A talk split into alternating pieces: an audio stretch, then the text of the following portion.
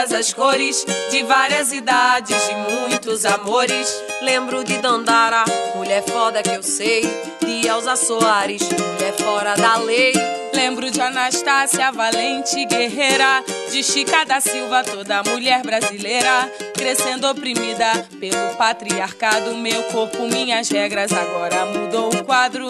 Mulheres, cabeças e muito equilibradas, ninguém confusa, não te perguntei nada. São elas por elas, escuta esse samba que eu vou te cantar. Eu não sei porque tenho que ser a tua felicidade. Não sou sua projeção, você é que se baixe. Meu bem, amor, assim quero longe de mim. Sou mulher, sou dona do meu corpo e da minha vontade. Fui eu que descobri poder e liberdade. Sou tudo que um dia eu sonhei pra mim. Olá, comunidade gestáltica. Eu sou Anne Belmino.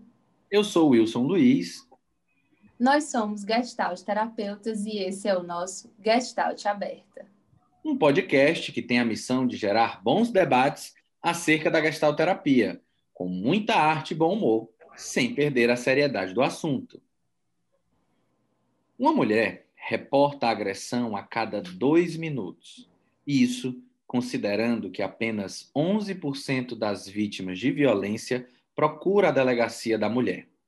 Das que reportam, 80% tem vínculo afetivo com o agressor. 54% das pessoas conhecem alguma mulher vítima de violência. É possível que você, que esteja nos ouvindo agora, conheça uma mulher que já sofreu algum tipo de violência, seja filho de uma, testemunha, um amigo ou, infelizmente, seja uma delas. Que construtos sustentam essa violência? por que as mulheres estão sendo mortas apenas por serem mulheres. Da explícita à sutil, as violências são muitas, as injustiças incontáveis. Sou a primeira mulher da minha linhagem a ter liberdade de escolha, a construir o futuro como bem entender, dizer o que vier à minha mente quando eu quiser sem ouvir o barulho do chicote. São centenas de primeiras vezes pelas quais sou grata. Cenas que a mãe dela e a mãe dela não tiveram o privilégio de viver. Nos fala Rupi, no livro O que o Sol faz com as Flores, de 2017. 1848, 1910, 2017, 2020. Anos e anos de lutas, mulheres desbravadoras em todos os campos, de todos os tempos. Uma história de honra que nos honra. Não há mais espaço para modelos excludentes, violentos e sexistas. Os feminismos vêm há anos demonstrando sua força vozes que apontam caminhos, corpos que desejam o básico, a liberdade. A luta permanece viva, ativa. E o que a gente tem a ver com isso? Porque ser e tornar-se mulher passou a ser um ato mais de coragem e resistência do que simplesmente de existência para nos ajudar a compreender e provocar outras questões, convidamos duas grandes mulheres. Uma é psicóloga, gestalt terapeuta e tem dedicado seus estudos para pensar a violência contra a mulher, os feminismos e as relações de poder numa ótica gestáltica. Ela é Leda Jimbo. Leda, quem é você nesse aqui agora? uma mãe cansada e uma gestalt terapeuta querendo férias depois de alguns meses de isolamento social e de enfrentamento aí desse país catastrófico, né, desse sofrimento coletivo e privado que a gente vem vivendo. A outra mulher que compõe nossa mesa virtual de hoje é cearense de coração, blogueira raiz, professora universitária, pesquisadora e uma das grandes referências para os estudos sobre o feminismo em nosso país, e que deu nome a uma lei que prevê punição para perseguição e misoginia contra mulheres na internet. Ela é Dolores Aronovic ou simplesmente Lola Aronovic. Lola, conta pra gente. Quem é você nesse aqui agora? Bom, eu sou a Lola, eu sou professora, sou blogueira, é... estou isolada em casa faz sete meses. Só saí a última vez, quinta-feira, primeira vez, quinta-feira, para ir no dentista. Vou sair amanhã de novo para ser torturada lá, né? Horrível. Estou é, colocando implante e doeu durante uma semana, tá? Mas amanhã eu vou voltar para ser mais torturada. E é isso, né? Assim, eu estou pensando em ir para a praia, é, porque eu estou sentindo muita saudade do mar. Então, eu acho que a gente vai, no começo de novembro, que eu vou estar de férias da UFC, é, eu acho que eu vou com meu marido para Taíba, que é aqui perto, né? Uma hora e meia, duas horas de carro.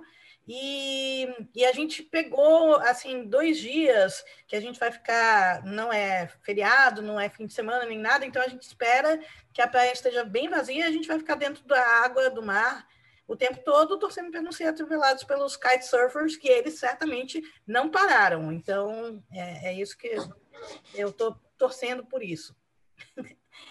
e vou votar também, né? Vou votar, né? Então, até comprei um monte de máscara nova, né? Porque até agora só quem saía era o meu marido para ir no supermercado. Então, agora que eu vou começar a sair, com muito receio, porque eu também sou grupo de risco, né? Por ser obesa. Então, é, com muito medo mesmo. Mas o pior, eu acho que, assim, o pior da minha paranoia, pelo menos, acho que já passou. No começo eu realmente achava que ia morrer, né? Agora eu acho, eu espero que a gente sobreviva, realmente. Mas é terrível. E para a gente é uma alegria imensa né, estar aqui com vocês, né, com planos de férias. Acho que as duas falaram desse desejo de férias. Está no nosso campo, né, Wilson? Acho que a gente tem que começar a pensar nas nossas Sim. férias também. Porque o cansaço realmente é grande, né? São tempos difíceis para os sonhadores e para os não sonhadores também, né? Acho que está difícil para todo mundo. E aí, para começar aqui a puxar a linha da nossa conversa, eu fiquei pensando desde o começo, né, que a gente fez o convite para vocês, a gente usou a palavra feminismos, feminismo no plural, né? E para mim, né, na minha compreensão, é uma palavra que eu venho escutando no plural nos últimos anos, né? Durante um tempo foi uma palavra mais usada no singular. E eu acho que pode ser interessante a gente fazer uma discussão, né? Como que o feminismo vem virando os feminismos, né? Para quem que é os feminismos, o que é que vocês pensam sobre isso e como que começou também essa trajetória de vocês nos estudos, nas lutas?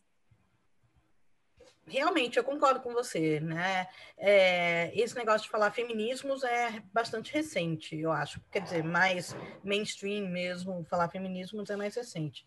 Mas é que é, o feminismo sempre foi muito plural, né? Realmente são muitas vertentes, muitos movimentos, né? Então, e como para leigo, né? Como para quem é de fora, pra, e, e principalmente para quem é antifeminismo, o feminismo é uma coisa só, né? E é tudo para eles, é tudo feminismo radical. Eu sempre digo que para quem não gosta, todo feminismo é radical, né? É, e não deveria existir, né? Para eles não deveria existir.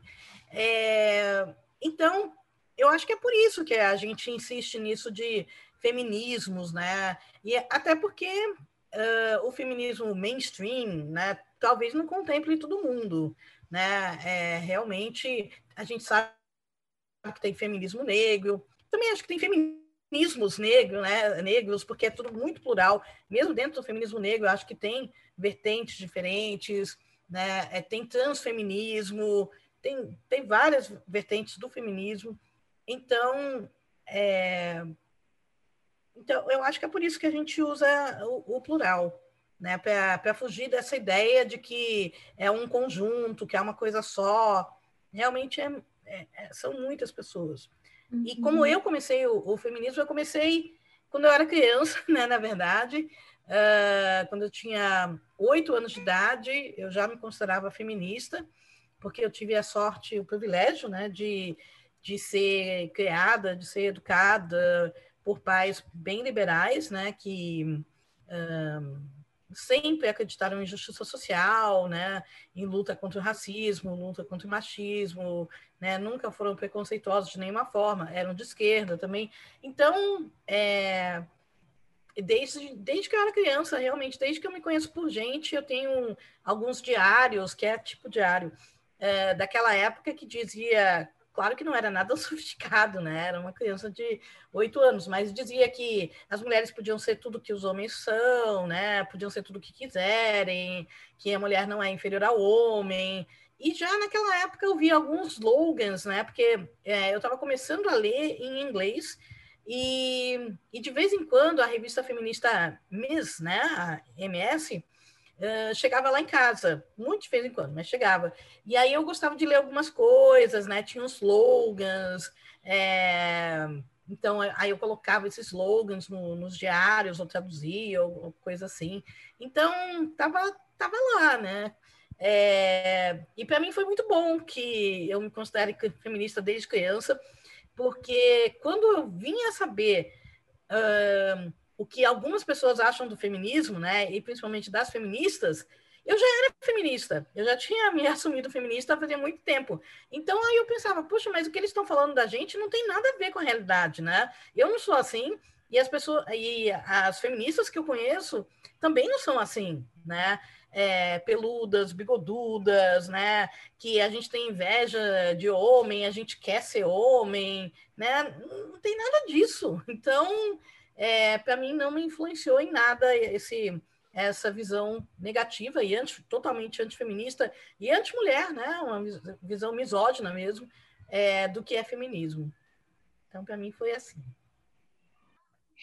É, então, é, é, é, muito maluco isso, né? Esse final de semana, os meus, os meus, um casal de tios, né? A gente tava conversando e e lembrando do meu avô, né, que já, que já faleceu.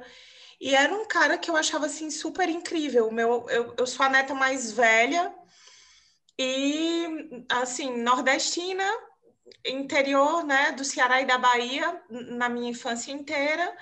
E o meu avô era um cara assim que eu achava muito maravilhoso quando eu era pirralha. E uma vez conversando com a minha avó, eu devia ter mais ou menos isso, seis, sete anos. A minha avó me contou que o casamento dela com, com o meu avô durou oito meses. Porque depois dos, dos primeiros oito meses de casamento, ela descobriu um, um boleto, uma promissória de uma geladeira que ele havia comprado para uma namorada. A minha avó nunca se separou formalmente do meu avô. Eles viveram sob o mesmo teto até a época em que ele faleceu. E aí, é, o que é maluco nisso, assim, foi a ambiguidade de me dar conta, né, do afeto enorme que eu sentia por um cara que era muito carinhoso e muito bacana comigo, mas ao mesmo tempo conseguia começar a entender que a relação que ele tinha com outra mulher era uma relação que a magoava muito, porque sempre que ela falava, eu era a neta mais velha, né, me vinha um atravessamento muito doloroso. E qual o ponto disso, assim? Eu acho que ele só conseguiu fazer alguma meia-culpa da conduta dele quando ele, nem com a filha, né, que é a minha mãe, é, quando, ele teve um, quando ele teve uma neta. Porque era muito engraçado. Eu era meninota e eu me lembro dele me dizer assim: olha, é, é muito importante que você cuide de você. É muito importante que você aprenda coisas sobre como a vida funciona diferente para homens e para mulheres. E se você aceitar o mesmo lugar que as mulheres têm aceitado, isso não vai ser, isso não vai ser bacana. os homens não prestam. Ele dizia assim: se proteja, se proteja. E, e assim, a minha avó era a pessoa que cuidava sempre de tudo. Ela trabalhava na faculdade de filosofia. Ela ganhava mais grana do que ele na casa. Ela bancava tudo. E assim, era, era um negócio muito estranho dar conta de, tipo, o que, que esse cara ainda está fazendo aqui? A ambiguidade dessa relação do que despertava em mim, dos papéis, né? e de me dar conta de que assim um esquema muito doloroso sustentava aquele casamento ali e não era mais amor e há muito tempo não era mais amor e ela não conseguiu sair dele até o fim, né? O, o, casamento não acabou. Então, eu acho que eu comecei a me dar conta das disparidades das relações de gênero, né? Desse lance de, do lugar das mulheres numa sociedade muito machista e patriarcal na relação dos meus avós e isso foi um disparador né, para uma série de coisas assim da minha adolescência, da vida adulta e dessa implicação que me atravessa desde sempre com o feminismo. Acho que vem, né? Se eu puder pensar num começo, vem daí. É, e dá, isso é interessante, está tá forte na experiência vivida de vocês, né? E isso eu acho que traz um, um um grau diferente para a coisa. Não é só tema de pesquisa, é tema de vida, né? Porque eu acho que é disso que a gente está falando. É, e a Leda trouxe uma coisa que eu fiquei com vontade de perguntar, que assim muitas vezes, né, os casos de violência doméstica têm uma relação muito forte com o amor. Existem ali relações amorosas também por trás disso, né? Quase sempre a gente escuta discursos machistas, inclusive de algumas mulheres, de dizer, ah, ela fica porque gosta, é porque gosta de apanhar, né, que está nessa situação. E aí eu quero provocar vocês, ouvir de vocês, assim, até onde se separa isso, né? É, entre o amor e a dor, de se ver menor, necessariamente como um lugar menor naquela relação. Como é que eu posso ajudar uma mulher a olhar para isso?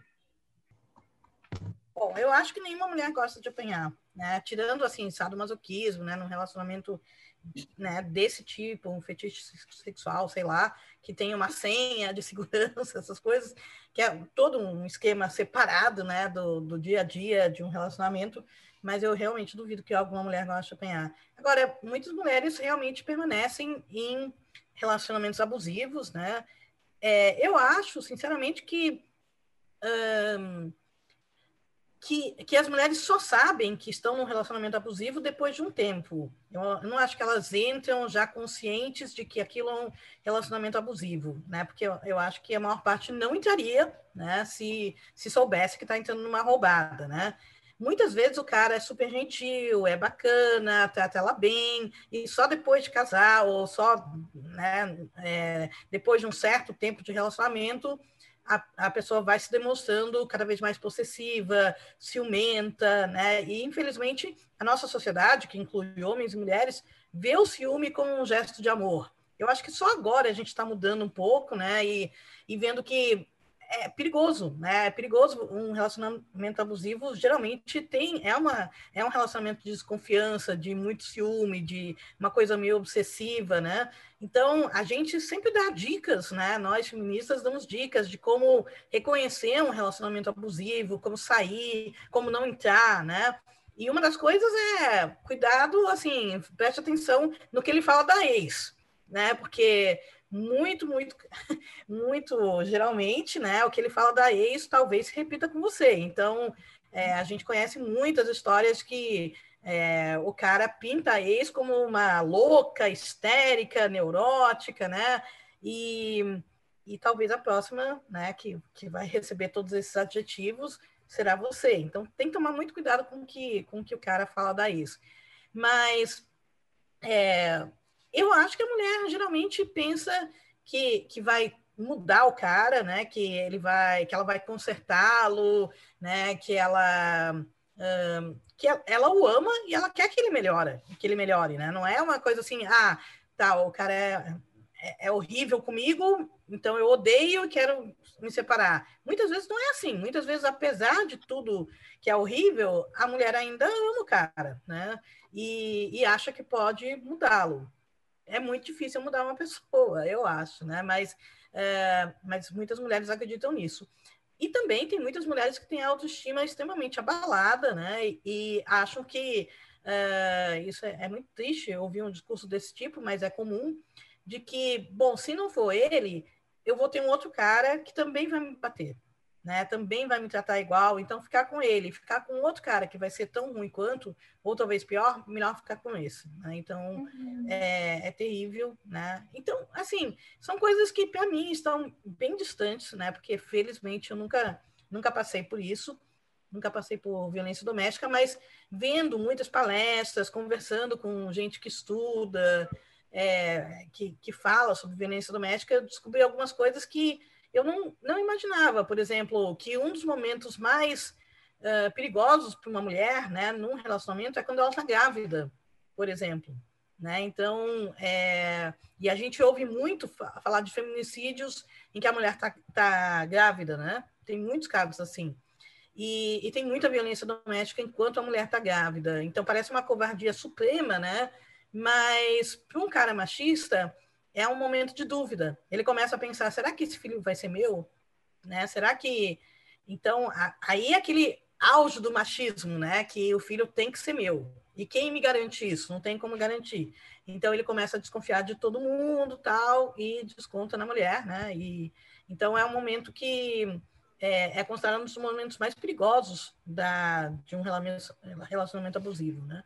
É, quando a mulher está grávida. E sempre tem aquele negócio né, do círculo, de uh, que depois da violência doméstica, em geral, é, o cara pede desculpas, diz que não vai mais fazer, né, que é, se arrepende, e aí eles vivem uma, um período de lua de mel, né, e depois aquilo vai uh, voltando à violência. Então, é um, é um ciclo muito difícil de, de sair, né, muito, muito difícil de romper. Se fosse fácil, né, não teria tantos relacionamentos abusivos, né? Se, mas infelizmente não é fácil, muito é muito complicado.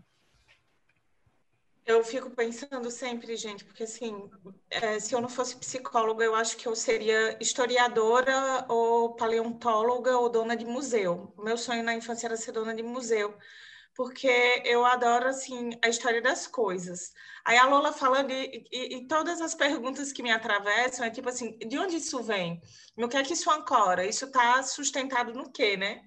E aí recentemente eu, é, eu, eu tenho o lance de estudar relações de poder e formas de organização social e governo dos corpos é algo que me interessa muito. E quando, é, no lance da história da sexualidade lá do, do, Michel Foucault, me chamava muita atenção que nunca havia uma distinção do gênero, né? do, do lance do lugar reprodutivo da mulher e de como o trabalho doméstico não remunerado e esse lugar que a mulher ocupa aí reproduzindo e sei lá, Lola, talvez até tipo assim, não é, será que esse filho é meu mesmo? E o quanto isso tem a ver assim com herdar o que eu construí, o que eu produzi, herdar os meus bens ou o meu nome e merecer, né, ser, ser parte disso aqui, mas também até o lance de, de dividir essa mulher com outra pessoa, dividir esse objeto, dividir esse produto com outra pessoa, né?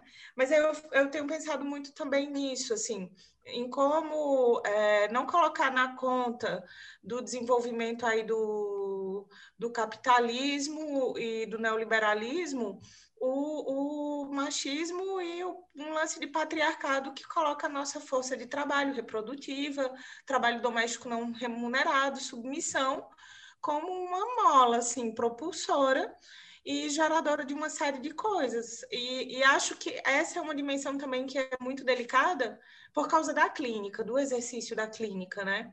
Eu escuto cotidianamente as histórias é, que eu acompanho e os processos que eu acompanho estão né, muitas vezes ligados a essas relações, né, de dar conta tardiamente que essa relação é uma relação abusiva, de como as mulheres levam tempo, e o tempo é sempre o da mulher mesmo, não é uma tarefa fácil, de uma espécie de ideia de que uma mulher só vai ser validada dentro socialmente dentro de um casamento e como isso na nossa cultura ainda carrega assim um peso muito muito grande né do, da, do imaginário do lugar da família de tudo isso e, e de como se apropriar mesmo assim de uma nova construção né, sobre a identidade das mulheres tem sido um processo lento, muito doloroso, mas que eu acredito que hoje, né, assim, muito, muito, muito trazido é, como pauta, né? Eu, eu sinto também que há uma abertura maior para que esse tema seja discutido e talvez aí é, o lance de deixar de tratar o feminismo como, ah, meu Deus, uma coisa de outro mundo, né? Finalmente possa acontecer.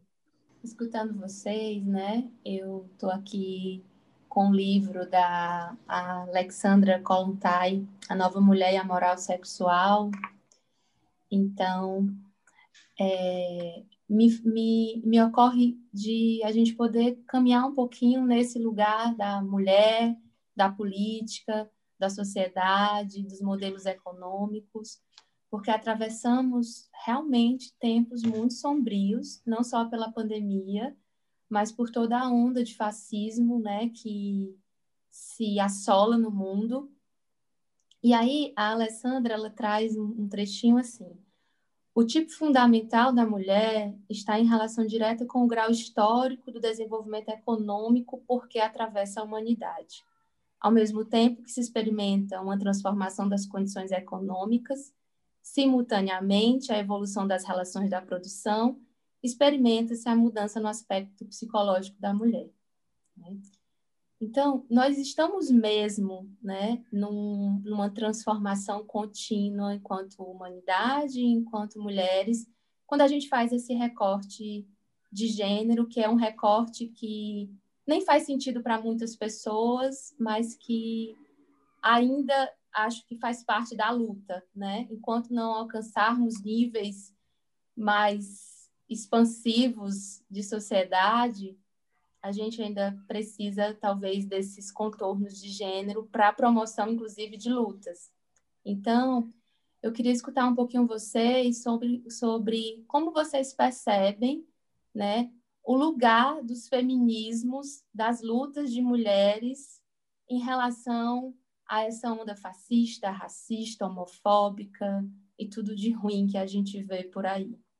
Eu sempre digo que, que eu gostaria que eu não precisasse ser feminista, né? Que eu gostaria que o feminismo não fosse mais uma necessidade básica, né? Uma é, que não fosse imprescindível, né? Que não fosse mais necessário. É, eu adoraria que o feminismo se tornasse obsoleto, assim. A gente não precisa mais de feminismo, tá tudo bem, né? A gente já conquistou tudo que queria, é, não tem mais feminicídio, né? Não tem mais estupros, tá tudo certo. Então, não precisa mais desse negócio de feminismo. Eu adoraria isso, né? Imagina.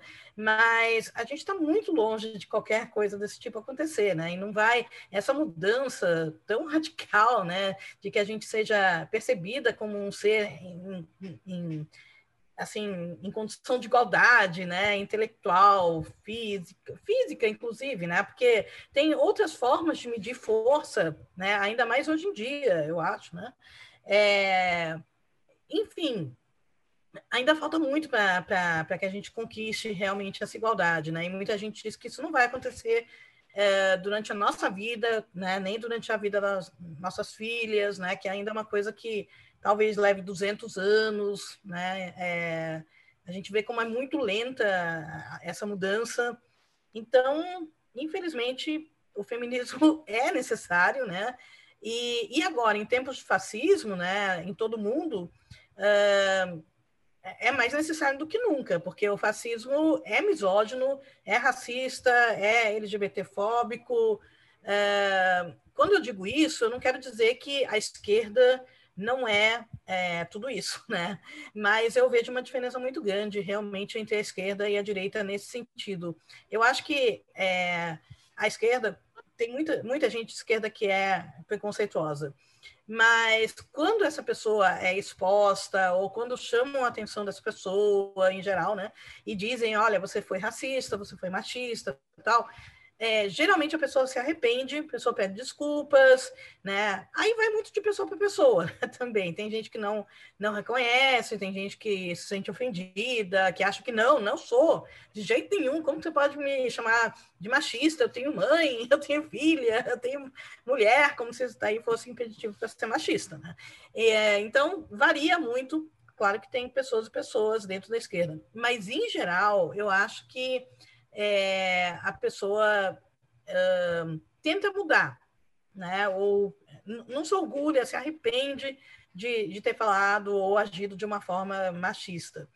Enquanto que para a direita, eu vejo como pré-requisito. Assim, é, você tem. A pessoa de direita tem orgulho de ser machista, tem orgulho de ser racista, de ser LGBTfóbica, gordofóbica, capacitista, tudo de ruim, assim, né? A, a pessoa tem orgulho da sua ignorância mesmo. Pelo menos é, é isso que eu vejo, né? É isso que eu observo faz muito tempo. E entre grupos misóginos mais organizados, grupos masculinistas, né? Grupos de incels, né? Grupos assim de misóginos organizados, que são um pouco diferentes dos machistas genéricos, né? São pessoas que realmente odeiam mulheres, né? E assumem que odeiam mulheres, acham que todas as mulheres são imprestáveis, né? Não existe mulher exceção. Eles acham que até a própria mãe é, é uma vadia, por exemplo. Então, coisas horríveis, né? Eles realmente odeiam mulheres. É, e entre esses grupos, até agora, pelo menos, né, que eu monitorei alguns fóruns, né, eu entrava em alguns lugares e ficava olhando, ficava vigiando, né, vendo o que, que eles estavam planejando de ruim. É, eu nunca vi um, um cara de esquerda nesses grupos organizados, de misóginos organizados, né? Não sei se não quer dizer que não exista, mas eu acho que, de repente, se tinha um cara de esquerda, ele tinha que se esconder, ou não podia assumir que era de esquerda, né? Porque gente, assim, de partidos de esquerda, por exemplo, era é, xingada, né? Era expulsa desses grupos mesmo. Eles são, eles são, né? a maior parte é neonazista, né? E qualquer pessoa uh, minimamente inteligente, né, que sabe história, sabe que nazismo, ao contrário do que diz a internet, né, ao contrário do que diz é, a extrema-direita, nazismo é um movimento de direita, né? Fascismo é uma coisa de direita, não tem nada de esquerda em nazismo, né? Então, é, então realmente tem uma grande quantidade de neonazistas nesses grupos misóginos organizados, né? Não só aqui no Brasil, mas no exterior também está é, tá muito ligado. Todos esses grupos que, que a gente vê apoiando Trump, por exemplo, né? grupos fascistas, abertamente fascistas. É, tem vários grupos que, por exemplo, não aceitam mulheres. Né? Que, é, e, e, deve ser muito difícil ser uma mulher de direita uh, e ter que conviver com essas pessoas. Por exemplo, imagina uma candidata é, a algum cargo político né, de direita, né, uma, uma mulher, sei lá, do PSL, do DEM, né, de, de, tantos partidos de direita que a gente tem, né, do Patriota, republicanos, né, uh, que esteja se candidatando a algum cargo público. É muito difícil, porque você vai conviver com pessoas que categoricamente são contra não só é, que a mulher concorra a algum cargo público, porque eles realmente acham que o lugar da mulher é em casa, cuidando do marido, cuidando, cuidando dos filhos e fora da vida pública, como eles também são contra o direito ao voto feminino. Eles são contra o sufrágio feminino. feminino. Assim, século XXI, né? e a gente tem é, pessoas, inclusive algumas mulheres, né, que, que se dizem contra o sufrágio, que era tudo melhor quando só os homens podiam escolher, e as mulheres é, tudo que elas tinham que fazer era confiar na opinião, na escolha do pai e depois do marido, né? Que eles sempre querem o melhor para a gente. Né? Então, é, é, só confiar que a mulher não precisa votar. Então, deve ser muito duro, né? Lidar com, com essa gente. Imagina, eu não consigo nem imaginar você ser candidata e você ter que convencer a sua base eleitoral que você tem o direito de estar lá naquele espaço público né, pedindo voto, por exemplo. Deve ser muito ruim. é o lance do conservadorismo, né? De uma espécie de direita conservadora, e aí o lance da, de como parece que a gente dá saltos históricos e as relações de poder vão se atualizando. A gente consegue alguns avanços e algumas coisas mudam, mas o outro lado da força está sempre ali também se reinventando e de alguma forma capturando as estratégias né, de, de avanços e as estratégias que, que a gente desenvolve para utilizar. E nesse sentido, quanto a esquerda precisaria fortemente se reinventar, porque talvez a direita é, se aproprie muito mais rapidamente da, dessa, desses meca... o lance de, das fake news, por exemplo, de se apropriar desse mecanismo de disseminação de informações falsas usando tecnologia, é um negócio muito potente e veloz e assim e usado totalmente a favor da, da direita de um esquema perverso de poder e nesse sentido conservador do que há de pior na estrutura social, né? Papéis é, e funções sociais estigmatizados, estereotipados, e uma espécie de predominância de um modelo é, patriarcal, heteronormativo, com toda uma espécie assim de, de norma de funcionamento. Aí, Lola, eu fiquei pensando e deu vontade de te perguntar.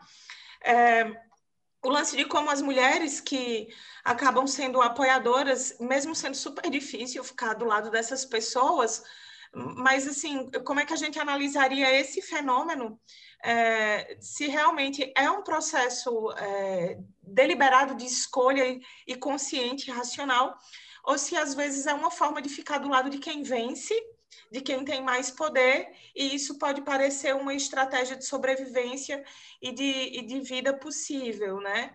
E o quanto a adaptação. É, na verdade, no nosso caso, a desadaptação, né? desconstruir esses mecanismos nos espaços públicos.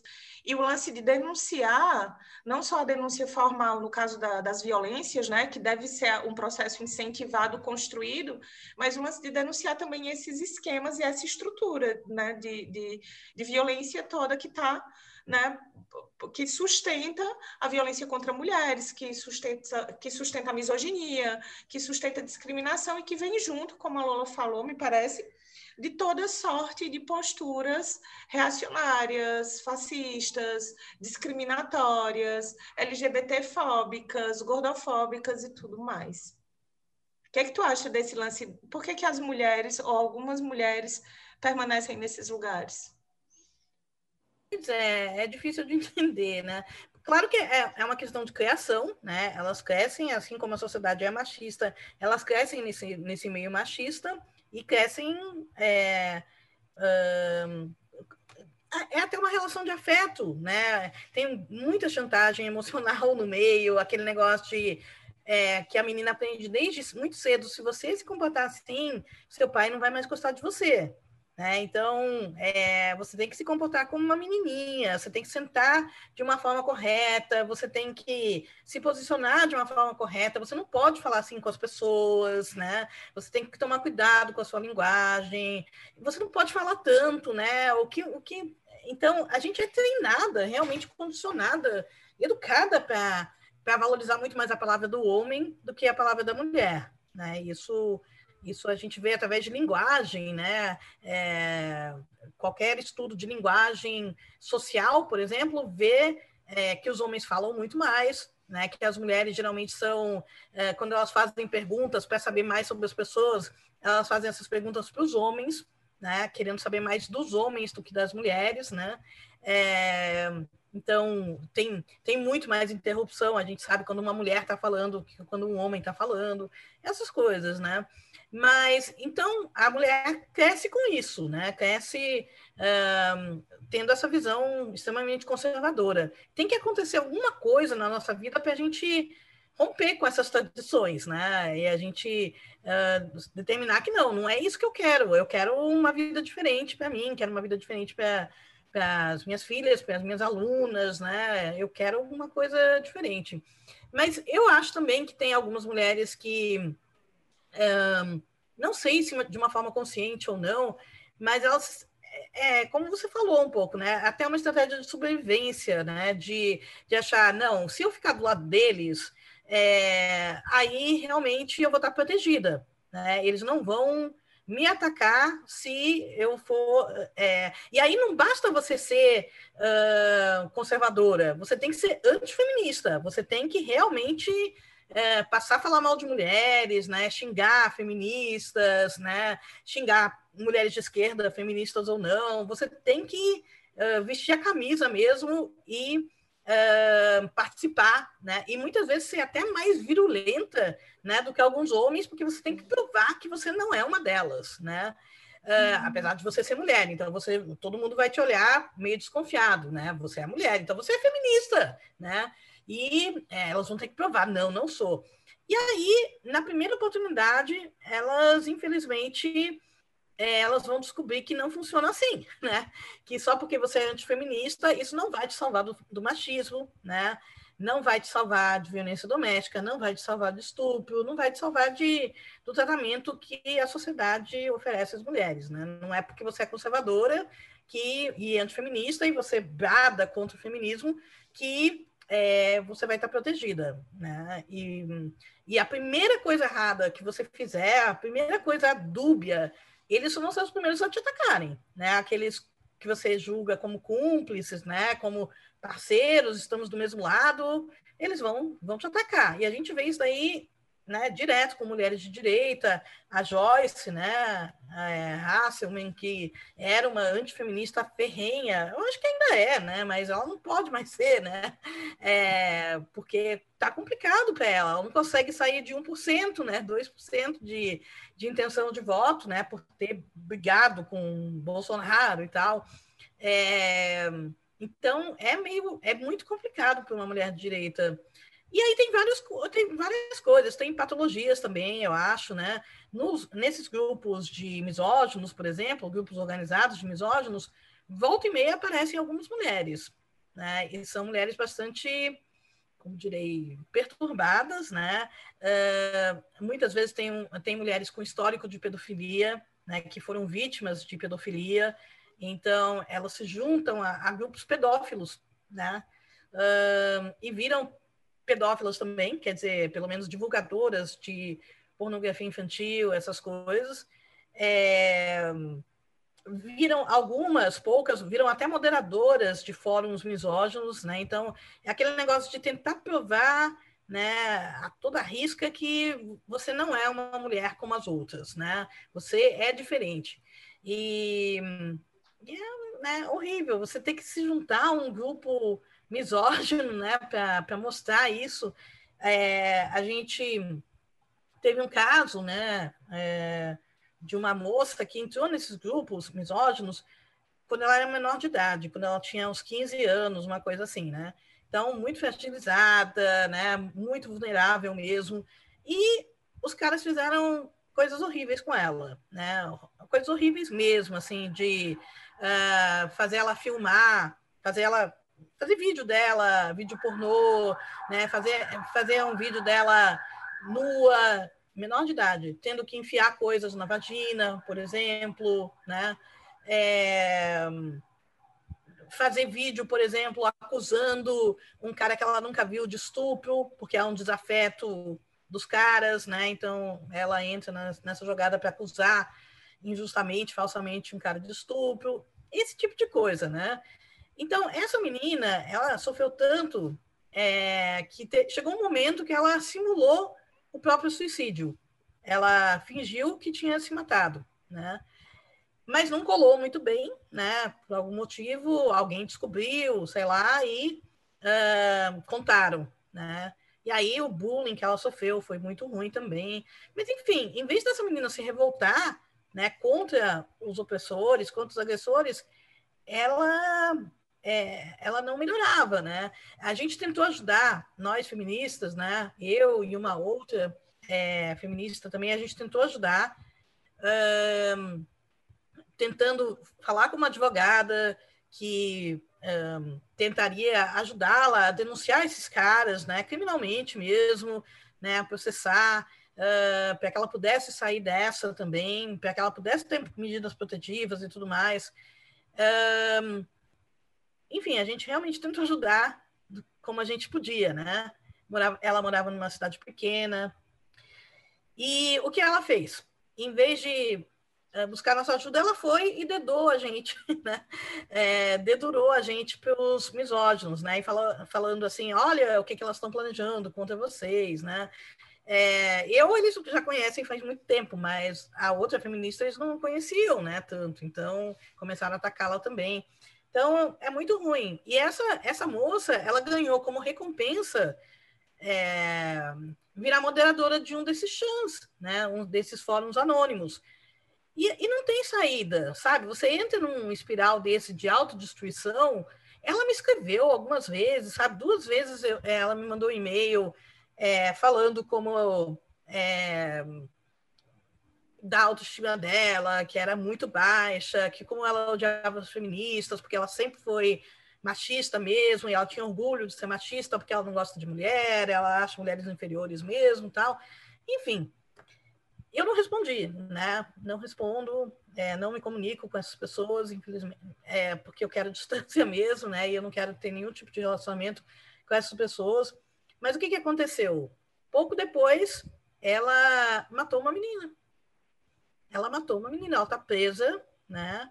Por ter matado uma, uma amiga, né? Uma menina da idade dela, acho que 20 anos, 19 anos, na pequena cidade onde ela morava, junto com o namorado dela. Né? O namorado ajudou de alguma forma, a gente não sabe exatamente como, mas desde então ela está presa. Então, né, não vai acabar bem, não vai acabar bem, né? Não acaba bem para nenhum misógino, né? A vida deles realmente é muito triste. É, muitos acabam, a gente tem vários casos de, de suicídio, né? De, é, de, de, caras que fazem, cometem um massacre, por exemplo, e depois se matam. Isso, infelizmente, é cada vez mais comum e incentivado nesses grupos, né? É, é, é, o jeito deles morrerem e deixarem a sua marca, né? Virarem ícones entre eles, né? cometendo morte de, de outras mulheres. É, é horrível. Nossa, acho que a gente tem que respirar um pouco, né? Depois dessas informações, porque Lola nos traz um, um cenário muito, muito duro e muito absurdo, né?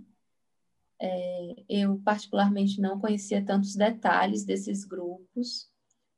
É, e é claro que nós sabemos né, da violência contra a mulher, nós sabemos das violências do, do mundo, mas esses detalhes, eles são sempre chocantes. É, outro dia eu escrevi um, no meu Instagram uma situação de violência que eu presenciei aqui em Curitiba, uma situação de violência contra a mulher na, na rua. E foi muito difícil, foi muito, muito doloroso. É, eu passei dias processando de uma forma muito intensa, com muito choro, com muita reflexão, com muito suporte da minha rede de amigas, né, de, de terapia, de supervisão.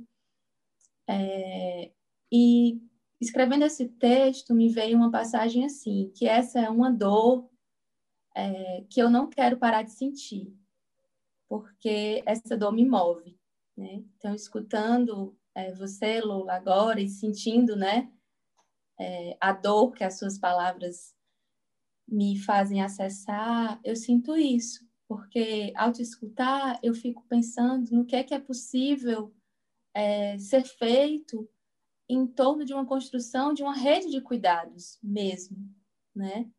Para todas as pessoas, mas principalmente para todas as mulheres e principalmente para todas as mulheres que têm esse ciclo da violência repetidamente acontecendo em suas vidas.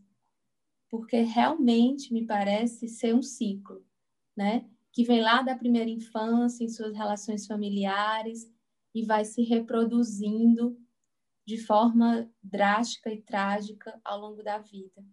Né? É isso. É, Para mim, é, é, difícil também ouvir tudo isso. É, e acho que, como homem, é difícil mesmo entrar em contato com tudo isso. É, parece que, em alguma medida, é, é, eu me sinto privilegiado né? É, ouvindo tudo isso, mas não deixo de sentir assim, me, o tempo inteiro assim a discussão e eu aqui sentindo muita coisa, nossa senhora, assim, nunca vou sentir nada disso. Né? Então, assim, quando eu entro em contato com essa realidade de que eu nunca vou sentir nada como isso por essa via, eu acho que isso também me convoca a ser de novo feminista, né? a ser de novo, é, é, a pedir aquelas que estão perto de mim para me sinalizarem quando a gente escapar, né? porque é muito fácil escapar, é muito fácil é, é, repetir um discurso que é validado pela casta, pela família e, consequentemente, pelo governo. Então, todas as instâncias que a gente olha, para onde a gente olha, tem a validação desse discurso misógino, machista, patriarcal. E às vezes por um escorrego você você cai. Assim, é, é, muito fácil. É, e, e ouvindo vocês assim vai me colocando de novo nesse lugar. Poxa, como é importante olhar para isso, como tem gente sofrendo enquanto a gente está ali soltando uma piada, brincando com uma coisa que a gente aprendeu no berço, que é, é, é é matéria de brincadeira, mas que para o outro lado da moeda é matéria de sofrimento. Tem alguém morrendo do outro lado enquanto a gente está rindo disso, né? E falando disso, eu queria ler um trechinho aqui de algo que a Lola escreveu. No dia 22 de março de 2019, Lula escreveu que 30 seguranças e três carros em comboio foram escalados para protegê-la num evento na Universidade de Brasília. Havia rota de fuga programada e a foto de um dos homens que prometeu se matar e levá-la junto foi distribuída a todos que faziam a escolta. Abre parênteses. Um deles me disse que haviam cuidado da segurança do Lula e do Dalai Lama do mesmo jeito que estavam cuidando da minha. Fecha aspas, contou Lola. Quando houve o massacre na escola de Suzana, em São Paulo, o nome dela foi um dos primeiros a ser citado pelos que comemoravam as mortes. Avisa lá, Lola. Qual a relação do feminismo com as fake news e o ódio? Não sei, geralmente a ligação do feminismo, né? É, eu, eu sou muito atacada, né? Sou muito visada, realmente. Uh, já faz 10 anos, né? Mais ou menos que, que eu comecei a sofrer esses ataques. O meu blog tem mais tempo do que isso. Meu blog tem uh, quase 13 anos, né? Vai fazer 13 anos em janeiro. Então, os primeiros dois anos e meio, mais ou menos, do meu blog foram bastante tranquilos, né? Assim, não tranquilos, né? Porque todo blog ativista tem seus trolls, isso é, isso é óbvio. Mas, mas eu sei diferenciar troll, né? Eu sei diferenciar um cara que vem te ofender, te xingar, né? Desvirtuar a discussão, xingar as outras leitoras, leitores, que é bem desagradável também, né? Porque uma coisa é você me xingar, outra coisa é você xingar uma leitora, né? Assim, eu me viro, mas eu não sei se, se ela, né? Como que ela vai receber esse tipo de ofensa. Então é bem, é bem ruim. Ninguém tá, não estou defendendo os trolls, né? Gostaria que eles não existissem, mas é meio inevitável, né? Agora, é diferente de ameaça, né? Ameaça de morte, ameaça de estupro, de, de tortura, de desmembramento, né? Ameaça não só a mim, mas também ao meu marido, à minha mãe, né? A leitoras e coisas né, desse tipo. Aí é diferente, aí realmente o negócio fica mais sério mesmo. Um, então, quando começaram as ameaças, que foi mais ou menos em 2010, né, 2011, por aí, Uh, as ameaças já, bom, são ameaças super violentas, né? Mas foi mais ou menos nessa época que eu descobri o masculinismo né, brasileiro, digamos, né? Porque o meu primeiro contato indireto com é, o masculinismo internacional, né? É, veio logo no começo do blog, mas foi, foi diferente, assim, né? Eu fiquei sabendo que existia um nível de misoginia organizado, né, que eu não, não conhecia. Eu realmente não imaginava que existisse né, um nível tão, tão grande, tão horrível de ódio contra as mulheres, né? Então, mas o, o masculinismo brasileiro eu comecei a, a, descobrir só mais tarde. Eles já me conheciam faz tempo, eles já me conheciam desde o começo do blog, né? Mas, mas eu não sabia quem eles eram. E quando eu comecei a descobrir quem eram, é, as primeiras coisas, que eu vi eram humorísticas, sabe? Eu, assim, é, eu só estava rindo deles, porque eles são patéticos, né? Quer dizer, eles vivem num universo alternativo em que eles acham que a gente vive num matriarcado, né? Não num patriarcado, num matriarcado, que as mulheres têm todo o poder no mundo, né? Porque a gente tem o poder da vagina, né? Então, com a vagina, é, a gente consegue controlar os homens a fazerem o que a gente quiser, né? Esse tipo de poder. É, então, a gente só vale pela vagina, né? Quer dizer. É, então, foi, foi quando, eu, quando eu comecei a descobrir quem eles eram, eu estava rindo deles, né? Porque é, eles são muito ridículos, né? Por exemplo, eu lembro de um troll que vinha para o meu blog uh, tentar nos convencer, porque eles têm umas teorias bem malucas, né? Que, por exemplo, eles chamam de hipergamia, né? Que toda mulher é hipergâmica. E segundo eles, hipergâmica quer dizer que é, a mulher só está num relacionamento por interesse. Né? Então, é, a mulher sempre vai buscar um macho alfa para é, sugar o que, o que puder dele, por exemplo. Né? Então, a mulher nunca vai aceitar um homem menor, de alguma forma, né? que ganhe menos, que seja menos bonito que ela, que, sei lá, né? qualquer coisa, que seja, né? qualquer coisa do que ela. Né? Então, ele tem que ser um macho alfa. E esse cara, né? esse masculino, uh, um troll vinha no nosso blog querendo nos convencer disso, né? Que toda mulher é interesseira, a mulher não ama homem, a mulher só ama o poder do homem, né? É, e aí ele veio dar como exemplo a Gisele Bündchen, né? Então a Gisele Bündchen, segundo eles, era um exemplo de mulher. E a Gisele Bündchen, pô, ela é super poderosa, né? Quer dizer, é, mas segundo ele, ele veio dizer que a Gisele Bündchen tinha se casado com o Tom Brady por interesse, né? Pelo dinheiro. Aí a gente fala, mas uh, ela é bilionária, né? Ele também tem muito dinheiro, ninguém está negando isso, mas ela tem muito mais dinheiro, né? É, ou pelo menos na época tinha, que ela está aposentada, né? Ela é bilionária de qualquer jeito, acho que dinheiro não é problema para ela. Mas, uh, mas certamente ela não se casou com, com ninguém por, pelo dinheiro, né? Ela é bilionária. Isso é meio óbvio, é ridículo, né? Que você tem que falar isso aí para qualquer pessoa. Mas aí o cara pensou, pensou, ficou pensando assim, né? E falou: bom, é porque eles nunca perdem um argumento, né? Nunca perdem uma discussão, eles têm que ganhar. Então, se ela não se casou por dinheiro, então ela se casou pelo green card. sabe? A Gisele já vivia nos Estados Unidos fazia séculos, né? E uh, certamente não precisou do green card né, do Tom Brady. Enfim. É, então, esse tipo de, de piração mesmo, né? De desconexão com a realidade, né? Que torna eles bem divertidos, né, na verdade. Mas, uh, mas aí veio, veio uma questão terrível, né? Pouco depois que já em abril de 2011, né, que foi o massacre do Realengo.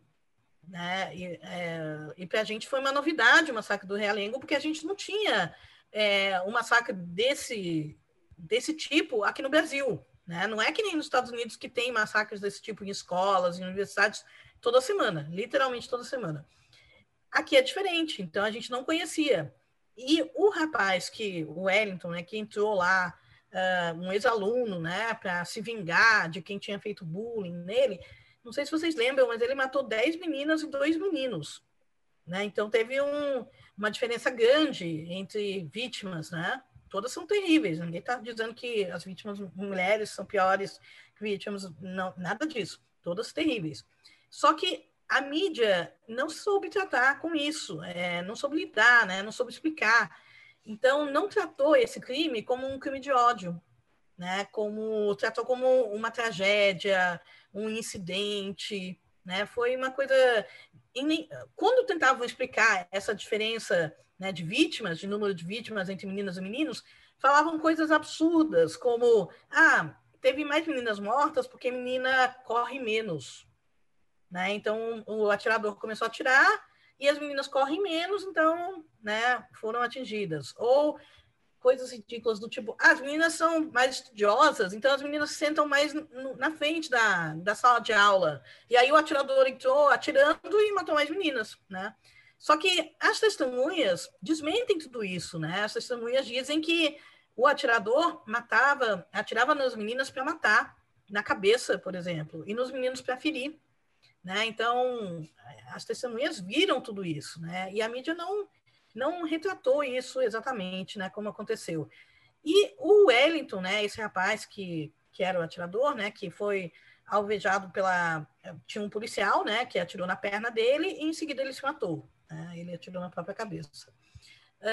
Um, ele era um masculino, ele era de um desses movimentos, né, misóginos, organizados, tal, né, e virou ícone, né, assim que ele é, cometeu esse massacre, ele virou ídolo né, é, dos masculos, uh, uma inspiração, né, assim como eles já se inspiravam em outros masculinistas americanos, né, canadenses, né, uh, aquele norueguês também, por exemplo, né, vários outros. Então, esse masculino brasileiro também virou ídolo entre eles. Então, eu parei de brincar, né? Porque eu estava rindo deles e aí eu comecei a ver, não, calma aí, isso aí é muito sério, né? Não dá para só rir. Uh, você tem que tentar combater de alguma outra forma. Mas assim que eu comecei a falar de masculos, eu comecei a ser muito, muito atacada, né? Antes eu já era atacada, e aí passei a ser mais atacada ainda. É... E, assim, é horrível, porque a gente se acostuma com isso, né? Mas não tem o que fazer, né? O que, que você vai fazer? Você vai, você denuncia, né? Eu fiz 11 boletins de ocorrência, né? Entre 2012 e 2017, é, foi aberto um inquérito, tem uma lei com meu nome, né? É, existe a lei Lola, que é para investigar crimes misóginos, né? Contra mulheres na internet. Mas isso não, não é suficiente, sabe? Quer dizer, isso não para a violência, né, que a gente vê online, offline a gente sabe, né, também, mas essa violência online que é tão presente, né, é, porque a internet é muito presente na vida da maior parte das pessoas, né, que é mais de 70% que tem conexão com a internet, né, que tem acesso, né, econômico à internet. Então faz parte da nossa vida. E você ser xingado o tempo, o tempo todo, você ser ameaçada, é, você receber um, né, todo tipo de. Eles fazem doxing, não sei se vocês já ouviram falar dessa doxing, né? Que é eles tentam descobrir o máximo de dados é, pessoais da pessoa, tipo endereço residencial, né, local de trabalho, todo tipo de documentação, tanto de você quanto dos seus familiares e amigas e tudo mais. E aí, com esses dados nas mãos, eles conseguem ameaçar muito melhor. Né? Então, é muito diferente, já é bastante horrível para uma mulher receber uma ameaça, um e-mail dizendo é, eu vou na sua casa te estuprar e te matar depois, né? E sei lá. É, agora, imagina você receber uma ameaça dizendo eu sei que você mora na rua tal, é, que aqui está o seu RG, eu sei também o endereço da sua mãe, é esse daqui, esse telefone tal, e eu vou Primeiro eu vou na sua casa, vou estuprar você, depois eu vou te matar, depois eu vou na casa da sua mãe, endereço tal, e tudo mais. Quer dizer, aí passa a ser muito mais perturbador, eu acho, né? É, porque é uma pessoa que, por mais que talvez ela não vá fazer isso, né? O, o que ela quer mesmo é te assustar, é aterrorizar, né? É, é silenciar também, né? Que você pare, você saia das redes, você você fique quieta, né, no seu canto e pare de atrapalhar o mundo, né? É, mas, mas é, é uma ameaça, né? É uma ameaça. É, o que eles fazem, muitas vezes, às vezes parece inocente até, né? Mas eles, às vezes, mandam coisas para sua casa. Uma pizza, por exemplo, para sua casa, um botijão de gás, tal. Uh, que tem o propósito de falar: olha, eu sei onde você mora, né? Então, é, e assim como agora está indo uma pizza, pode ir uma pessoa te matar, né? Então é bem é, é difícil para as mulheres na internet, bem difícil. É, escutando você falar, Lola, assim, eu acho que me ocorre primeiro de reverenciar a sua história, a sua luta e, e toda a coragem de se expor e de não parar, mesmo enfrentando tantos desafios e sabemos que os desafios não vão parar, né? Acho que tem algo que sustenta e ampara e te conduz. E para mim, particularmente, estar com outras mulheres é uma das coisas que hoje é mais fortalecedor, é mais nutridor e é aquela aquela sensação mesmo de mãos dadas, ninguém solta a mão de ninguém, estamos juntas, é difícil, é sofrido, mas nós estamos juntas e nós vamos caminhar e vamos fazer a revolução. Né? Então, obrigada né, por, por isso. E fiquei também com muita vontade de escutar a Ledinha, né, em sua luta, em sua trajetória. Eu acho que que são caminhos distintos, né? Lola, você traz essa militância, a escrita, a, as produções acadêmicas e do blog, né? Como essa grande voz de, de resistência e de combate. É, eu trago um trabalho mais voltado, né, ligado à arte, é, muitas mulheres né, fazem trabalhos incríveis em torno da espiritualidade, das danças circulares, enfim, temos muitos motivos né, para celebrar esses trabalhos, sua trajetória, de sua luta, de seus caminhos. Olha, eu fiquei pensando aqui na Gestalt terapia e nos links possíveis, assim, é, e o quanto é, esse esquema, né, que é um esquema sócio-histórico, é campo. Então, quando a gente fala né, no quanto somos educadas é, dentro dessa gramática, é, de alguma forma reproduzir esses mecanismos é, uma, é, é parte de um, de um fundo, de um habitual, que nunca é uma dimensão só privada, né? Se a gente está pensando aí em gestalt terapia, e acho que isso abre muitos links assim e já tem aberto para que a gente amplie uma leitura gestáltica das situações de violência e dos impactos disso. E ouvindo a Lola, assim, caramba, é, é muito importante porque tem uma dimensão de militância que que assim não é acessível para todo mundo e é preciso ter uma força danada para sustentar. E aí o lance, assim, que talvez seja uma lição, assim, para nós.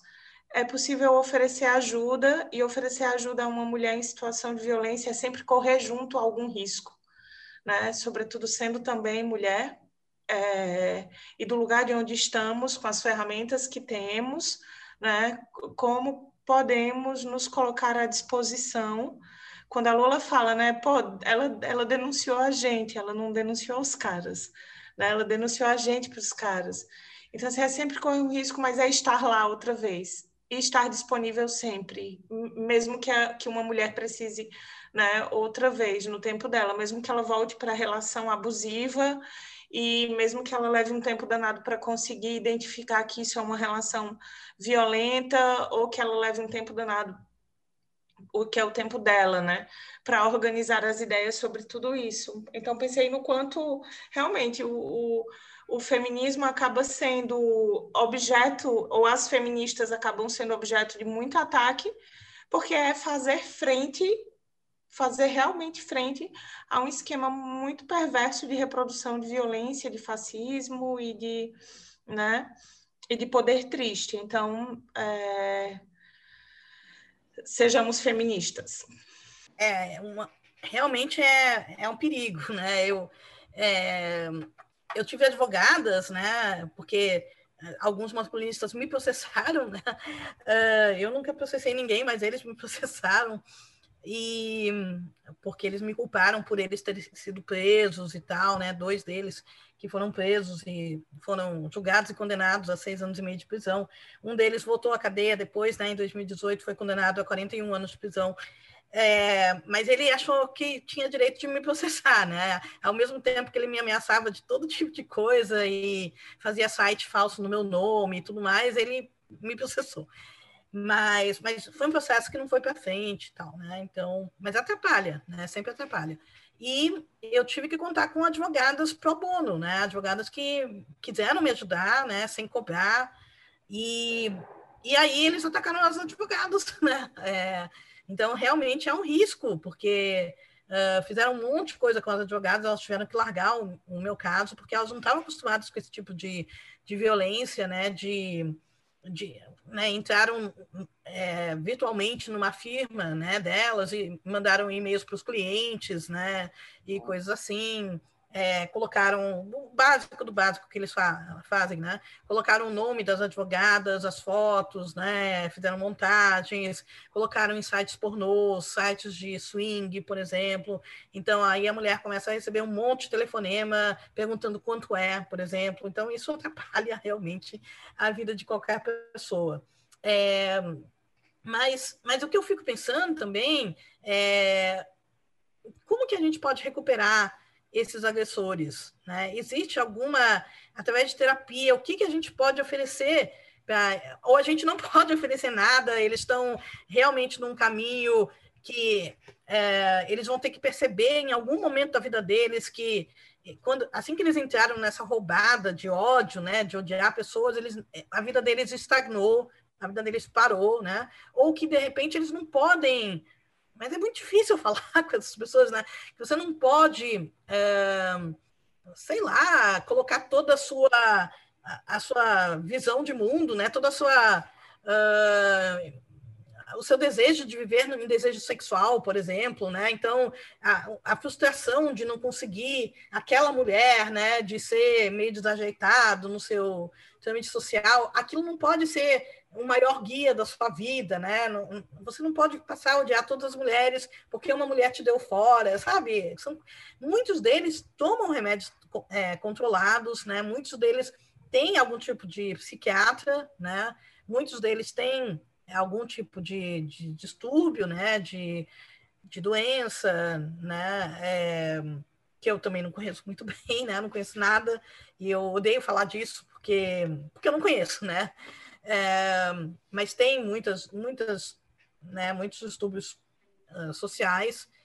E, e como que a gente faz, né? Assim, realmente, uh, a, a questão com eles é só policial mesmo? É só realmente de vigiar os fóruns deles para saber o que eles estão cometendo, né? Os crimes que eles já estão cometendo e o que, que eles estão planejando, que tipo de massacre eles estão planejando, ou realmente dá para uh, resgatar, né, alguns e se está aí, porque para mim isso aí se dá através da educação, né? Mas tem que ser uma educação é, antes, assim, né? Antes que eles entrem nesses grupos, né? Uma educação que ensine é, questões de gênero, que tem, que abra uma discussão para as frustrações deles, né? Para é, para que ensine que as mulheres têm que ser respeitadas, enfim, mas se eles já passaram desse estágio, porque esse é um problema também, a maior parte dos masculinistas não são adolescentes, né?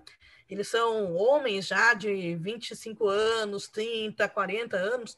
Então, o que, que se faz com esses homens? Assim, como resgatá-los? Né? Vocês são terapeutas. É, é uma, é uma ótima pergunta, Lola. A Lola sai deixando uma bomba gigantesca assim para a gente. Exatamente. Embora, embora seja um assunto punk, é, é, é importante mesmo a gente olhar para isso, né? Eu fico assim de imediato, você fala, Lola, eu fico com vontade de dizer assim: primeiro parte do desejo, né? Do desejo de querer sair disso. A gente teve aqui um episódio antes sobre masculinidades. E a gente conversou muito sobre isso, sobre o que, como a gente se constrói homem. Né? E, e, um dos nossos entrevistados no dia, ele trouxe uma frase que até hoje eu repito por aí porque eu achei genial, assim, é básico, mas foi genial, uhum. que era a coisa que a gente mais quer quando é homem, quando nasce homem, é mostrar que é homem. E isso é muito forte nesse tipo de trabalho, é, é mostrar sua masculinidade como uma invalidação do feminino. É é um processo binário, né? E, e isso aparece na clínica de modo sutil, né? Por muitos homens e também por algumas mulheres. Né? Isso aparece muito nos nossos processos como terapeuta. E assim, te respondendo, eu penso, não sei se é muito poliana, mas eu penso que tem jeito, desde que haja uma abertura para isso, né? desde que nasça desse homem esse desejo de sair desse lugar, né? porque talvez é, é, fazê-lo engolir isso, talvez ele ainda entenda como parte do jogo do binário. Ser homem é não ser mulher, né? A galera criou um grupo educativo aqui para agressores de mulheres que chama O Valente Não É Violento. E é um grupo é, muito bacana, porque a ideia não é que a gente caia num esquema de reprodução do punitivismo, que aumentaria só aí o lance do braço carcerário, a, a, a solução é só polícia, e a questão educativa, que é base, e, embora seja um lance muito difícil, porque é muito alicerçado e talvez inacessível esse debate a muitas camadas que reproduzem o lance da violência e esses processos muito perversos, né? Porque esses caras, os incels e a galera que está aí na Deep Web é, reproduzindo é, essas estratégias das quais a Lula falou, são pessoas pouco acessíveis, mas o, o, ódio que fomentam e o quanto reproduzem né, esse lance da violência é muito grande. Mas, assim, voltando para o lance do valente não é violento, eu acredito que para nós na clínica, Lola, é a questão mesmo aí é, do que o Wilson traz, né, de, de questionar e, e, possibilitar uma desconstrução desse lugar binário, a flexibilização dos processos, a abertura para alternativas de, de vida, porque a vida de um cara desse certamente é uma vida muito triste. Não tem como ser uma vida, uma vida bacana de ser vivida se toda a tua energia está empenhada em provar o que é ser homem ou o que é ser superior, e se faz isso o tempo todo co coagindo, coibindo, ameaçando, violentando outras pessoas, deve ser uma existência, no mínimo, muito torturante. Então, eu, eu acredito também que faz parte de um processo aí de, de desconstrução é, permanente, porque os mecanismos vão se atualizando, mas e não sei se a gente chega à solução final do problema, mas acredito que hoje a gente tem uma geração e pessoas e na psicologia, falando do lugar onde a gente está, assim, na arte, na, na militância, numa implicação política, né, com com os temas sociais, assim, impregnar a clínica desses temas que são relevantes, eu acho que a gente está abrindo caminho aí para que para que esse assunto, para que esses assuntos, né, sejam postos na mesa com menos tabu.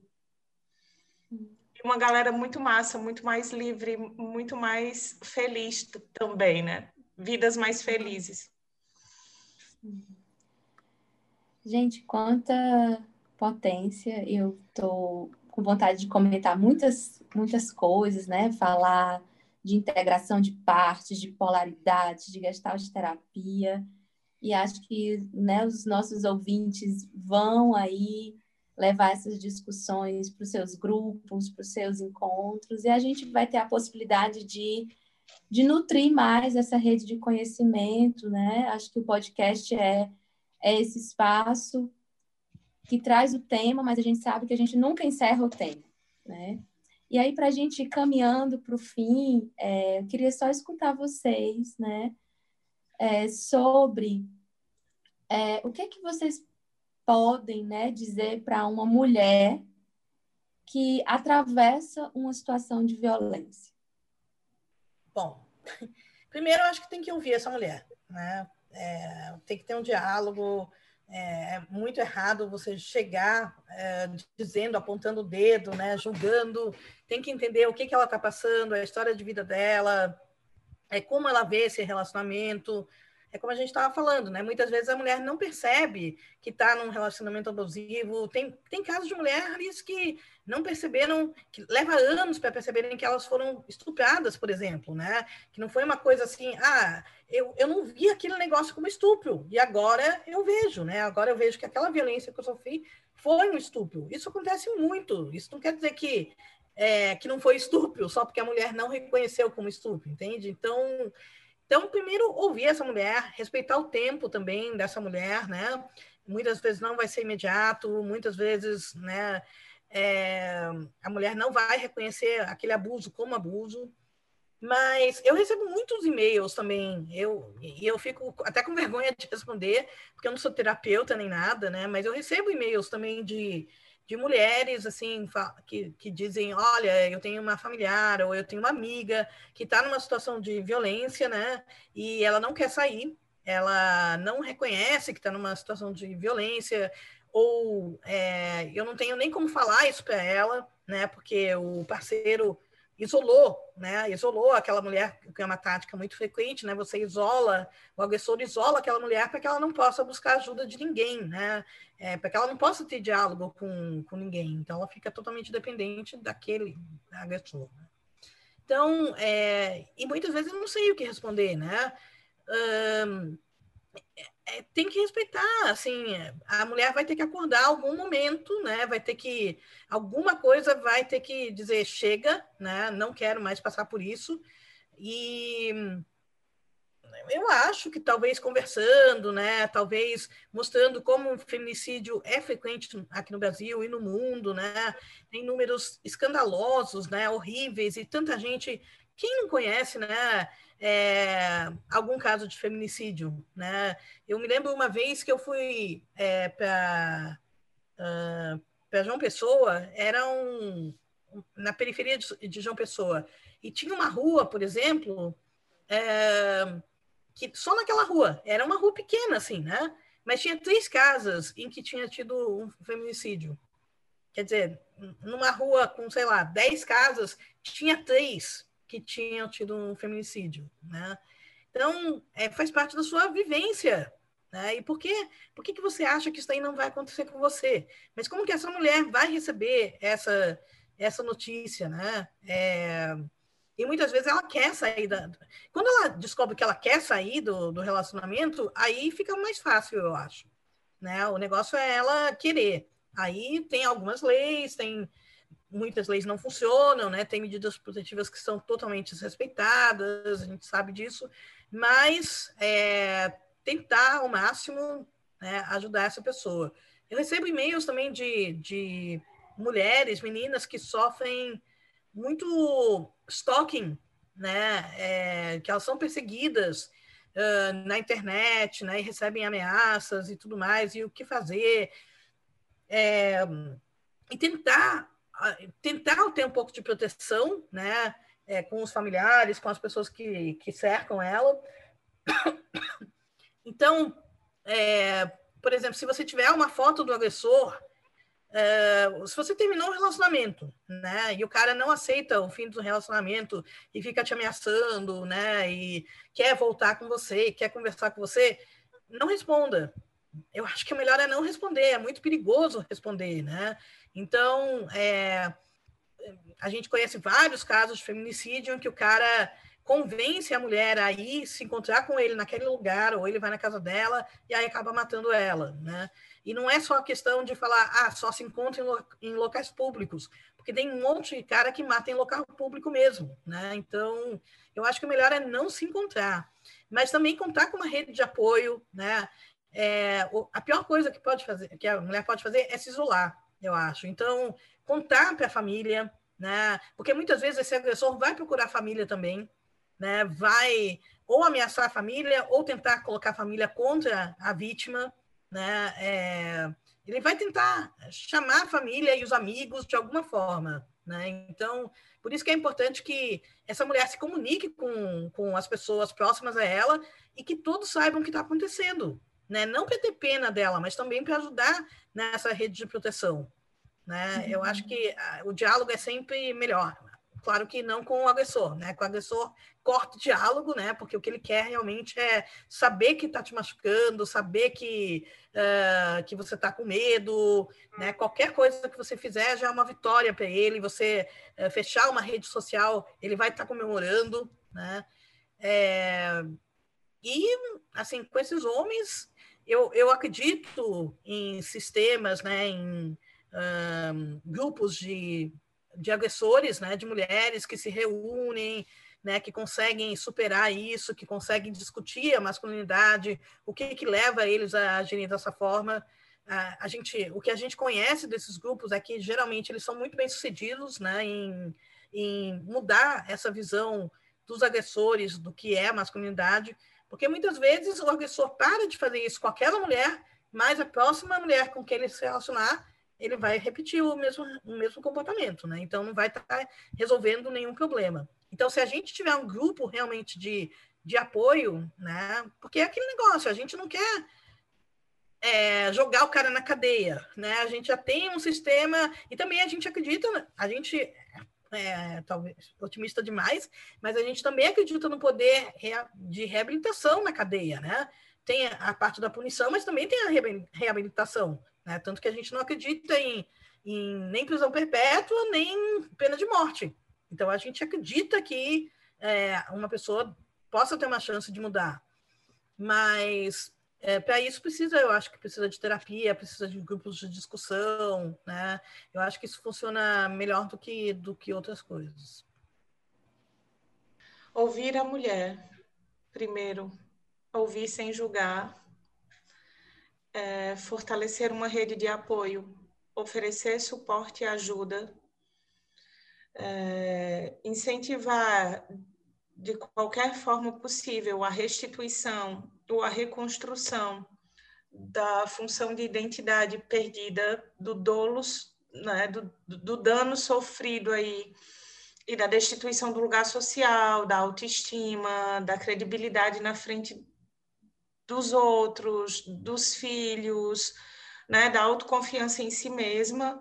Então, acredito que, acredito que boa parte do trabalho com mulheres é, em situações de violência tem a ver com estar junto para reconstruir esses lugares que são roubados, destruídos né, pelas violências e pelos agressores. Acompanhar processos né, de, de, de mulheres em situação de violência, de todas as formas de violência, para mim, acaba tendo muito a ver com isso né, junto delas, no tempo delas, é, e reorganizando essa narrativa, dando conta de si da violência sofrida, do lugar que ela ocupa e de como sair desse lugar, porque nem sempre é fácil, e reconstruir, restituir a, as identidades que foram destruídas e massacradas nas relações de violência, né? Sempre. E o fortalecimento dos métodos denunciativos, é, rolou aqui, aí também em Sobral, né, Wilson, em Fortaleza, em alguns lugares do país, os movimentos no Twitter, os exposeds, né, e as, as meninas se unindo e, e conversando entre si para denunciar agressores, e essa é uma forma de denúncia, e escracha muito sobre práticas machistas e misóginas e violentas, e nesse sentido, para além das denúncias formais, que são necessárias, o lance de denunciar de toda forma e, e, de falar sobre, né, de conseguir dizer da violência, de conseguir, como a Wani falou, dar as mãos, juntar pessoas e formar uma rede de suporte que acolha cada vez mais mulheres, e não só mulheres, né? Todo mundo que for vítima de violência, é, num, num esquema social machista e fascista como que a gente vive hoje esse episódio poder durar muito mais horas, porque eu acho que é uma discussão que ela vai longe, né? Mexe com muita coisa. Eu acho que mexe com muitas estruturas. E eu acho que por isso é importante, né? Por isso é inquietante. Por isso um jogador famoso, quando é pego, né, depois de anos do seu ato, diz que o, o problema é o movimento feminista, né? E eu acho que é por isso que a gente precisa ainda falar disso, né, Lola? A gente ainda não está livre, a gente ainda precisa falar disso. um prazer conversar com vocês. Eu já queria começar agradecendo. A gente vai encerrando o episódio aos pouquinhos e vai também agradecendo, porque foi uma riqueza imensa de discussão, né? Acho que trouxemos recortes importantes de serem colocados na mesa e olhados, né? Por mais duro que seja, a gente só muda quando a gente conhece. Então é importante, né? Saber que essas violências existem, como existem, até para que a gente possa se movimentar, se movimentar juntos. E estivemos com Lola Aronovic, que é pedagoga, professora da Universidade Federal do Ceará, doutora em literatura em língua inglesa pela Universidade Federal de Santa Catarina e, segundo ela, na definição de um troll, ingrata com o patriarcado. Foi colaboradora do jornal A Notícia entre 1998 e 2011. Em janeiro de 2008, começou um blog com uma média de 200 mil visualizações por mês hoje em dia, o escreva lola escreva blogspot.com.br, iniciada enquanto vivia em Detroit, no seu doutorado de sanduíche. Em seu blog, ela fala de feminismo, literatura, cinema, política, mídia, bichinhos de estimação, maridão, combate a preconceitos, chocolate e o que mais der na telha. Lola também tem um canal no YouTube que chama Fala Lola Fala. Um prazer te ter aqui, Lola. E quem mais que a gente conversou? Apresenta para a gente. Minha amiga amada Leda Mendes Pinheiro Jimbo. Possui licenciatura e bacharelado em psicologia pela Universidade Federal da Paraíba. É mestre e doutorando em psicologia pela Universidade Federal do Rio Grande do Norte é psicóloga clínica, especialista em neuropsicologia, tem formação em gestalterapia, foi docente no ensino superior e atualmente é docente em pós-graduações e formações clínicas em gestalterapia. Está à frente da Etos Estudos e Psicologia Clínica, coordenando a formação em gestalterapia. E também coordenou o projeto Seminários em Gestalterapia, Política e Clínica. Obrigado, querida. Muito bom ter você aqui. Gente, muito obrigada. E, e que maravilha, porque a Lola é, para mim, assim, uma mega referência no feminismo e também no xadrez, que é outra paixão. Então, assim, um prazer imenso, Lola. Muito, muito obrigada. Ouvir você é uma, uma coisa incrível. É um prazer em conhecer vocês, né? Você, Leda, adorei tudo que você falou, né? Aprendi bastante. É, bom, a gente fala a mesma língua, né? Quer dizer, é, a gente vem de vivências diferentes, né? De áreas diferentes, de linhas de pesquisa diferentes, claro, mas estamos todas juntas, né? E juntos. É, eu acho que a gente tem os mesmos ideais, né? De, de mudar o mundo mesmo, de combater preconceitos. A gente sabe que que uma sociedade tão preconceituosa, tão violenta, não pode ser feliz, né? Não está é, tá muito longe de, de, de ser civilizatória, digamos, né? Então, eu acho que a gente quer mudar é, isso que está aí e acho que a gente luta por isso. Então, é, vamos continuar lutando cada vez mais difícil, né, quando a gente tem todo um governo, né, que nos vê como, como inimigos, que, que diz assim, né, no primeiro turno, quando ele acabou de ganhar o primeiro turno, a primeira live que ele fez foi dizendo que ia acabar com o ativismo no Brasil, né, quer dizer, é assustador né, que o cara que seja presidente diga uma coisa dessas, né, então, a gente certamente está num momento muito difícil da nossa história, né, aqui no Brasil, e no mundo, eu acho também, né? Quer dizer, tirando a pandemia, que já é terrível, ainda mais para vocês que são terapeutas, né? Quer dizer, a gente vê todo né, a dimensão das doenças, né? É, mentais que, que vem com essa pandemia, né? Com isolamento social também, com, com um monte de problemas. Enfim, a gente realmente está num momento crítico, eu acho, da nossa história, e o mais importante é a gente sobreviver, eu acho, né? Sobreviver e continuar lutando né, que eu acho que a gente vai conseguir passar esse vírus que está na presidência, esse vírus, né, é, o corona também, eu acho que a gente vai conseguir, né, só que é uma coisa terrível, porque está matando 500 pessoas por dia e tem gente que acha que acabou, né, que a gente está no normal já, já 500 pessoas por dia, como que isso aí, né, como que isso aí se enquadra em qualquer padrão de normalidade, né, e precisa ser alguém tão próximo da gente para a gente entender isso. É uma coisa realmente terrível. Mas, mas vamos, vamos sobreviver.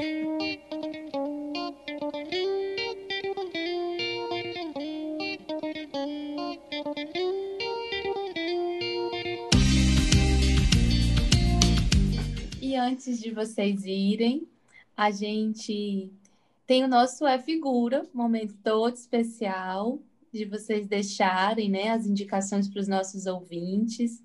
Vamos começar com a Leda. Leda, o que é que está figurando para você e que você quer deixar como dica? Pode ser um livro, pode ser um filme, pode ser uma história. Indica alguma coisa aí para a gente que está ouvindo e vai discutir de um jeito diferente. Tá na mão. É o Caliban e a Bruxa. É o livro que está assim, né, sendo né, super incrível para mim nesse momento. Então, fica o livro aí da Silvia Frederici. Você, Lolo? Não, vou, vou, recomendar uma série, né? Que é uh, uma série que desse ano mesmo se chama Mrs. America né? Mrs. America. Então, não sei o nome em português, acho que é esse mesmo, né? Mrs. America. Não sei exatamente aonde está passando, em qual streaming, se é Netflix, se é HBO, não tenho certeza. É, mas é muito boa, porque a gente estava falando de mulheres conservadoras, né? E essa série, ela parte de uma mulher é, real, né? A Phyllis Schlafly, é, que é uma das maiores conservadoras antifeministas, né? É, americanas, inclusive uh, a Margaret Atwood, quando escreveu o Conto da Aya, ela baseou a Serena Joy, né, aquela mulher né, que, que gostaria de ter algum poder, né, porque ela é muito inteligente, ela participou do golpe, né, do golpe teocrático, e mesmo assim, por ela ser mulher, ela é deixada de lado. Então, a Margaret Atwood se baseou na Phyllis para escrever a Serena Joy. Mas o, o, a série é muito mais do que sobre ela, que só sobre isso já seria bastante interessante. Mas é também sobre os anos 70 nos Estados Unidos. Então, assim como a Phyllis é uma personagem importante, claro, é, mas aí você também tem uh, várias outras feministas históricas, né? Uh, super importantes, né, que estão lá na série, aí conta um pouco da história delas, nos anos 70, das lutas. Eu acho que são só oito episódios, nove episódios, mas são muito, muito bons, muito bem escritos e faz a gente entender né, uma, uma parte importante da, da história dos Estados Unidos que é, que também nos aproxima, né? Também porque foi a luta das mulheres, né? Então eu recomendo a série, é muito boa. Muito obrigada. A gente vai ficando por aqui. Esse podcast tem criação e concepção de Luane Belmino e Wilson Luiz. Edição e mixagem de Marcelo Gomes. Com música de Matias Lobo.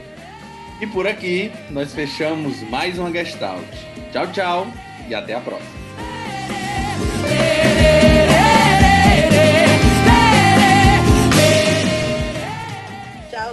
Até mais. Obrigada. Lola, obrigada. Leda, obrigada. 10 horas, virei abóbora. Não sei se vocês também. Eu também. Gente, Luísa já bateu ali na porta horrores. Já, Ai, tipo... Ai, Deus. Ai.